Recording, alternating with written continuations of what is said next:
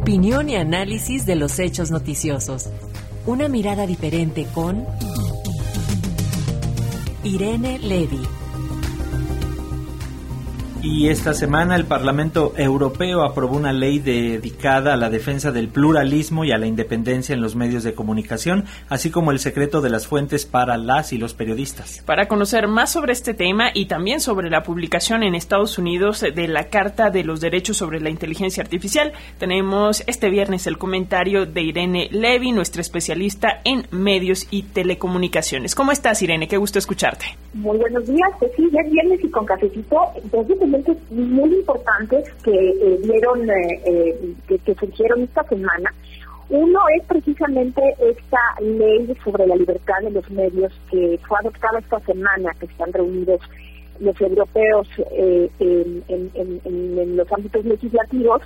Y em, es, una, es una norma interesante porque lo que, lo que están diciendo y lo que están observando es el, el gran poder de las redes sociales respecto al manejo de las noticias eh, y de los contenidos. Es decir, eh, ya eh, muy buena parte de los de, las personas consultan las noticias en redes sociales. Esto hace pues que los grandes las grandes empresas que manejan estas redes, estas plataformas, pues se vean o tengan la posibilidad de decidir eh, no solamente el orden, no solamente la importancia en la que presentan estas notas, sino incluso también, y esto es lo más preocupante, si ellos censuran o recortan algunos de los contenidos que ciertas eh,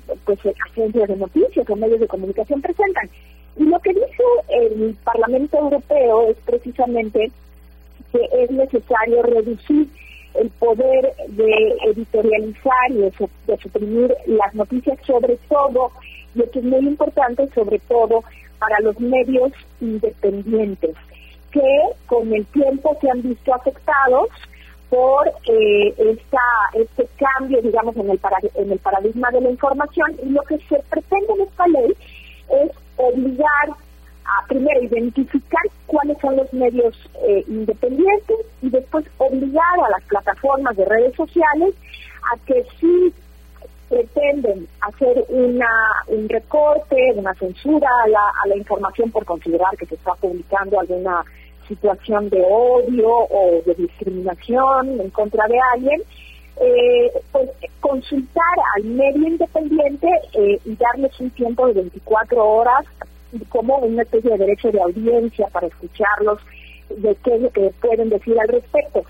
Esto es para evitar que los grandes medios sean los únicos que, que, que poder para pagar en estas plataformas la ubicación y la, y la, la difusión de sus noticias, pues sea un tema comercial, que sean los únicos, digamos, que aparecen.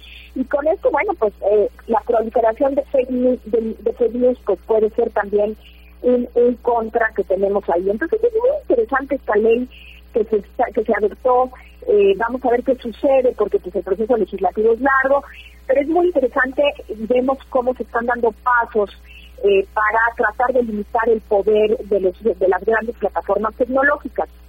Y otro documento que también mencionamos, eh, que es, es importante, que se acaba también de dar a conocer esta semana en Estados Unidos, tiene que ver con la Carta de Derechos sobre la Inteligencia Artificial. Hemos platicado aquí en este espacio de la importancia de entender la inteligencia artificial y todo lo que conlleva esto. Hemos algunas eh, algunas veces hemos hablado de este este chat GPT que los niños o las personas pueden usar y con ello, bueno, pues eh, cómo aplicar en la, en la escuela, eh, cómo aplicar en el periodismo, cómo aplicarlo en el trabajo, si la inteligencia artificial nos va a quitar fuentes de empleo, si, viene a revolucionar absolutamente todo. Y dentro de esto, cómo hacer para tratar de, de seguir defendiendo algunos derechos humanos como la privacidad, por ejemplo, o la no discriminación. Así es como la Carta de Derechos sobre Inteligencia Artificial que se emitió esta semana, eh, establece cinco principios. ¿no? El principio de seguridad y, sistemas efectivos, eh, que tiene que ver con pues, las medidas que tienen que tomar las empresas para que los sistemas sean efectivos y seguros.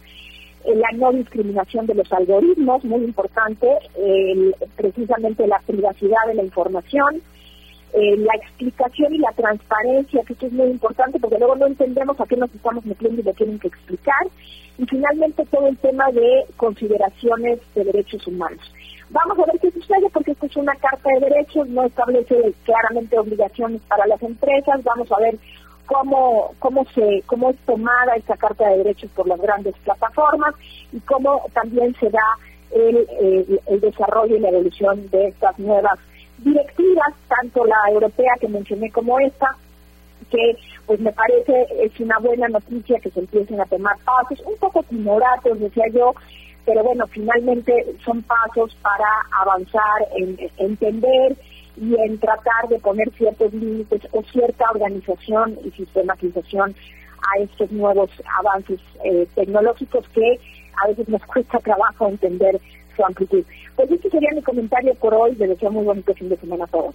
Gracias, maestra. Sin duda, estos temas son tan importantes porque se tiene que analizar desde los propios medios y también aquí lo que ocurre en nuestro país. Te mandamos un abrazo.